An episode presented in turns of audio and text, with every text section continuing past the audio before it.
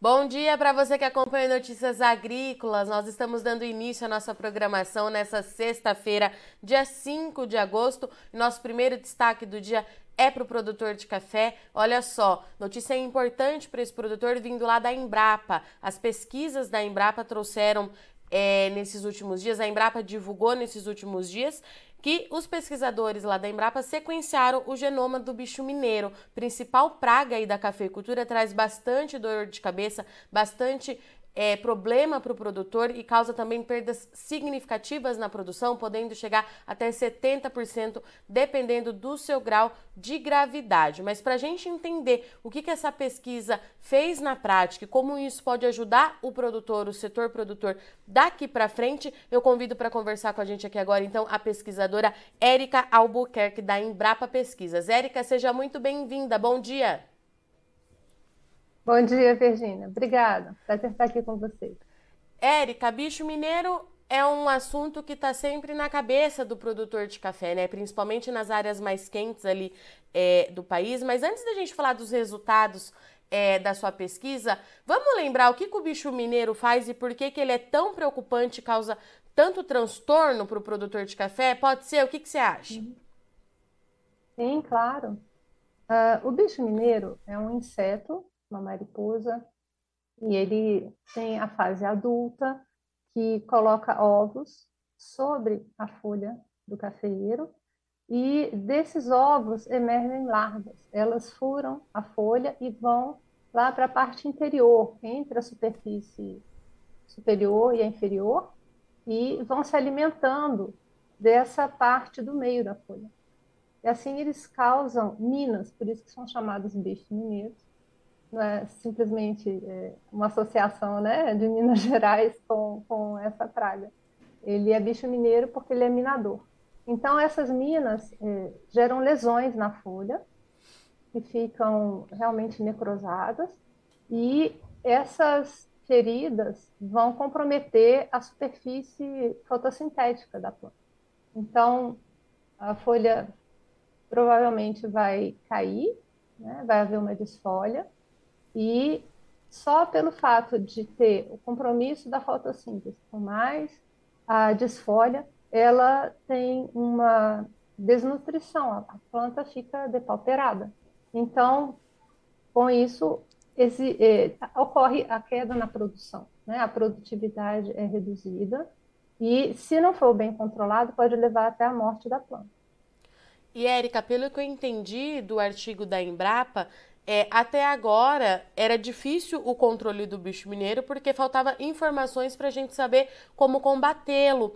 É, na planta de café, é isso mesmo? Em que momento que vocês entenderam a necessidade de fazer essa pesquisa e o que, que vocês têm até aqui que pode ajudar o produtor?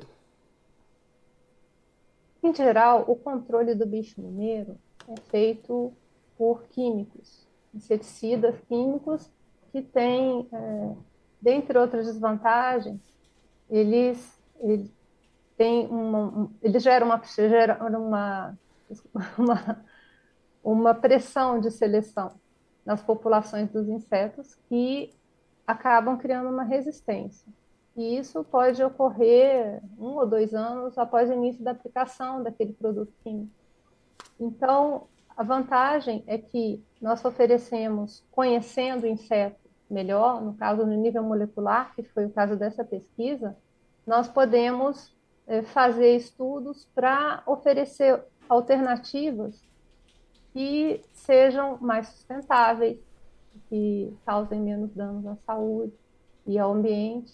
Então, nós podemos investigar sequências específicas do inseto para fazer um controle que não vá atingir outros insetos polinizadores, por exemplo, então, existem possibilidades de eh, desenvolver produtos de inovação biotecnológicos que tragam esse tipo de alternativa, tanto para a produção convencional quanto para a orgânica, por exemplo. Érica, então deixa eu ver se eu entendi. Os produtos que a gente tem hoje disponíveis para combater o bicho mineiro é, chegam uma certa numa certa, um certo período, o bicho, a praga, ela já criou resistência aos produtos existentes que o produtor está fazendo uso. É isso? Chega um momento que não funciona mais, não é mais eficiente? Isso ocorre com muita frequência. Existem muitos produtos registrados no Ministério da Agricultura para controle do bicho mineiro, de diversas moléculas químicas, diversos mecanismos, mas a, a geração dessa, desse problema né, de, de, resistência a campo é muito frequente.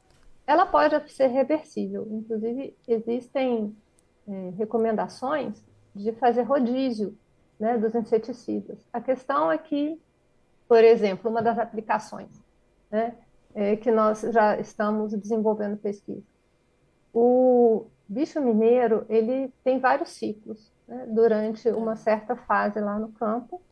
Ele tem um ciclo de 20, 30, 40 dias, dependendo do, ovo até o adulto, das condições climáticas. Ele tem preferência por clima quente e seco. Então, isso é uma, uma realidade em diversas regiões, depende também né, da, da sazonalidade, alguns anos mais, outros menos, mas ele ocorre praticamente todas as áreas que produzem café. Então, é, quando começa a ter o problema que ele é detectado na lavoura, e todos os anos geralmente tem, então são necessárias diversas aplicações. Isso é oneroso, tem custo de produção, e isso também não é desejável para um produto como o café que é exportado. Existem barreiras fitossanitárias que eh, ficam realmente é, cada vez mais restritas, mais astringentes quanto à aplicação desses produtos, inclusive certificação das regiões produtoras é, em relação ao uso dos produtos químicos. Então, uma das soluções, por exemplo, que nós poderíamos é, desenvolver, tendo conhecimento agora né, do, das sequências de DNA, RNA, proteína desse inseto, uhum. que até eram desconhecidas até então, nós podemos é, desenvolver é, produtos como um kit diagnóstico, por exemplo, que nós possamos é, identificar no campo essa resistência que nós comentamos, se existem insetos resistentes a uma determinada molécula, que naquele momento não seria interessante utilizar aquele produto, porque ele não vai ter o mesmo efeito esperado, né? não vai ter a eficácia desejada. Então, isso seria uma das soluções de inovação, por exemplo, possíveis. É, outra seria a gente pensar em proteínas que são muito importantes para o inseto e que nós vamos dificultar a vida do inseto, o desenvolvimento, de forma que essas sequências que geram as proteínas sejam barradas e a planta é, fique mais é, saudável sem os produtos químicos, né?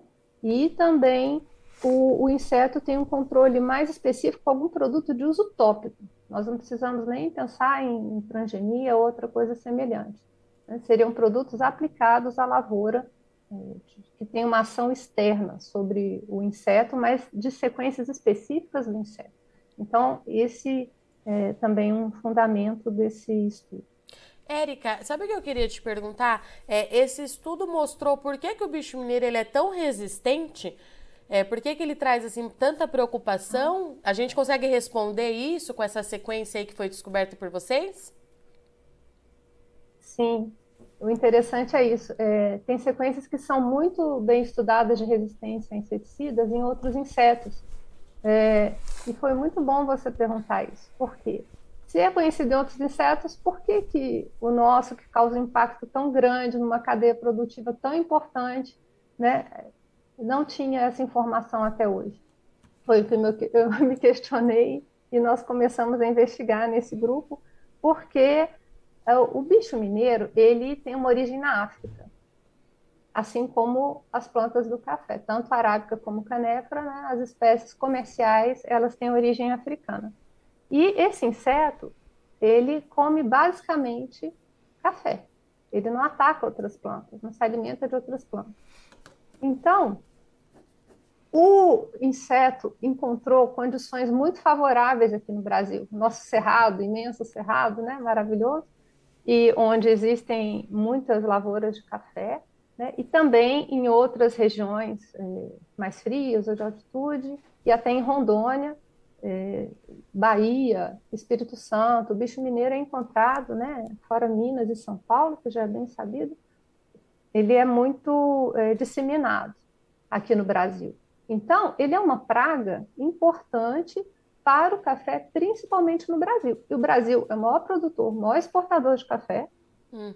um dos maiores consumidores, se não me engano, o segundo maior consumidor mundial, e mesmo assim, uma praga tão importante ainda é, tinha muitas lacunas do conhecimento que impediam nós avançarmos com essas ferramentas biotecnológicas.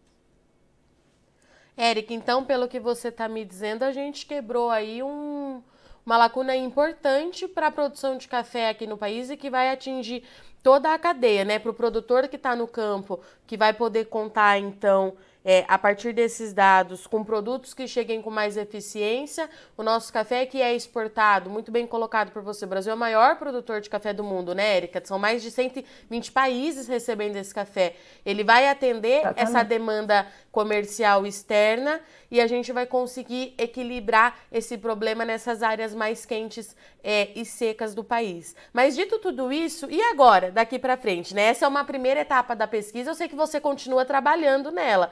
O que, que acontece daqui para frente? Quais são os próximos passos aí da Embrapa com, em relação é, a esse trabalho junto à cafeicultura? Bom, nós continuamos fazendo aqui os projetos, os experimentos, é, com essa finalidade de oferecer esses subsídios. É, o, o, café é uma cadeia interessante porque tem desde grandes produtores, médios, pequenos, muitos pequenos produtores, e que podem é, ter certificações, valorizar o produto, né, na qualidade, inclusive, usando é, esse, esses tipos de, de soluções tecnológicas que a gente eh, pretende desenvolver. Então, nós já estamos trabalhando nisso em duas vertentes principais. Nós estamos levando esse trabalho para a comunidade internacional e muitas outras pesquisas já estão sendo alinhavadas em parceria, inclusive com outros institutos eh, de outros países.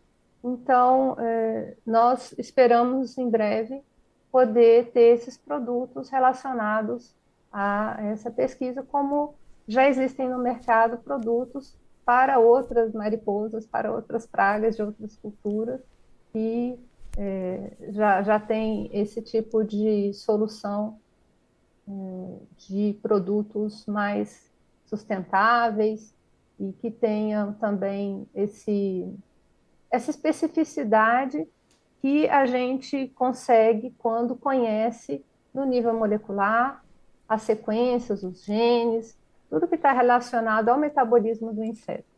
A ideia, então, é que se tenha um produto mais sustentável, é, com menor custo também para o produtor, né, Erika? Pelo ah, que você sim. me disse no, sim, no início do nosso bate-papo. Certamente, uma vez que você pensa que o produtor não, não é, deveria ficar aplicando produtos que, na verdade, não vão ter a, o impacto naquele momento que ele precisa controlar o inseto, né, por exemplo.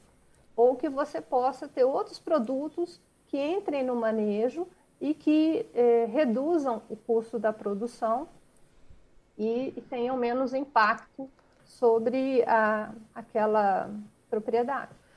E, Érica, a gente tem um produto que vai para a xícara.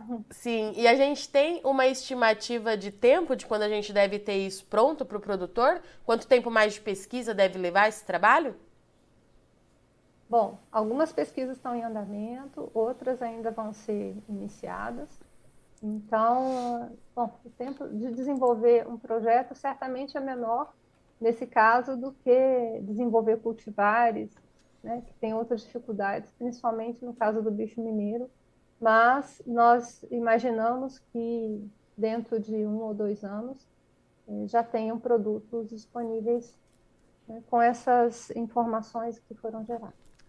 Eric, eu agradeço muito sua participação aqui no Notícias Agrícolas e em vir contar para a gente esse importante trabalho aí que vocês estão desenvolvendo. Eu deixo a casa aberta para você voltar sempre que tiver uma novidade em relação à pesquisa do café, mas nas outras linhas aí que vocês têm por aí, o espaço é de vocês. Eu agradeço muito, um bom Obrigada. final de semana e até a próxima. Para você também, obrigada. Portanto, novidades aí, pesquisa para o setor cafeiro. A Erika Albuquerque, da Embrapa Pesquisas, trouxe para gente aqui resultado importante em relação ao bicho mineiro, principal praga da cafeicultura aqui no Brasil, principalmente nas áreas mais quentes e mais secas, como por exemplo no Cerrado Mineiro, e a Érica trouxe aqui pra gente é, que em Rondônia a praga tem sido bastante observada nesses últimos anos. Olha só, pela primeira vez, os pesquisadores é, da Embrapa então sequenciaram o genoma do bicho mineiro, entenderam como é que isso tudo funciona, por que, que ele é tão resistente aos produtos que já existem disponíveis no mercado ao combate da praga e o que, que acontece daqui para frente. De acordo com a Érica, a ideia é que a partir desses resultados, dessa sequência de dados que a Embrapa tem em mãos, é criar produtos que sejam mais sustentáveis, mais eficientes e de um custo é, mais baixo para o produtor. Então, ela deixou claro aqui para gente que a, o objetivo da Embrapa é trazer um produto que combata a praga para quem está no campo, que atenda às exigências do mercado internacional, que cada vez mais pede por aplicação de produto sustentável e que traga de fato aí redução nos custos para o produtor que vem sofrendo bastante aí, principalmente nesse último ano, como você vem acompanhando aqui no Notícias Agrícolas, é, com a elevação dos preços é, e com elevação dos preços dos custos de produção, perdão. Bom, é uma lacuna quebrada importante para o setor de café aqui no Brasil, segundo a Érica, Brasil maior produtor, exportador de café do mundo, também é o segundo maior consumidor e tudo isso tende aí a traçar uma linha para a cafeicultura seja mais sustentável e tenha uma rentabilidade mais positiva para o produtor. De acordo com ela, esse produto em desenvolvimento para lembrar, as pesquisas continuam, devem chegar para o produtor entre um ou dois anos. Novas variedades também estão sendo testadas, estão sendo pesquisadas e tudo isso a gente continua acompanhando aqui de perto no Notícias Agrícolas para você continuar sendo o cafeicultor mais bem informado do país. Eu agradeço muito sua audiência e companhia, mas não sai daí que o dia está só começando e já já a gente está de volta se inscreva em nossas mídias sociais. No Facebook, Notícias Agrícolas. No Instagram, arroba Notícias Agrícolas. E em nosso Twitter, arroba Norteagri. E para não perder nenhum vídeo, não se esqueça de nos acompanhar no YouTube e na Twitch Notícias Agrícolas Oficial.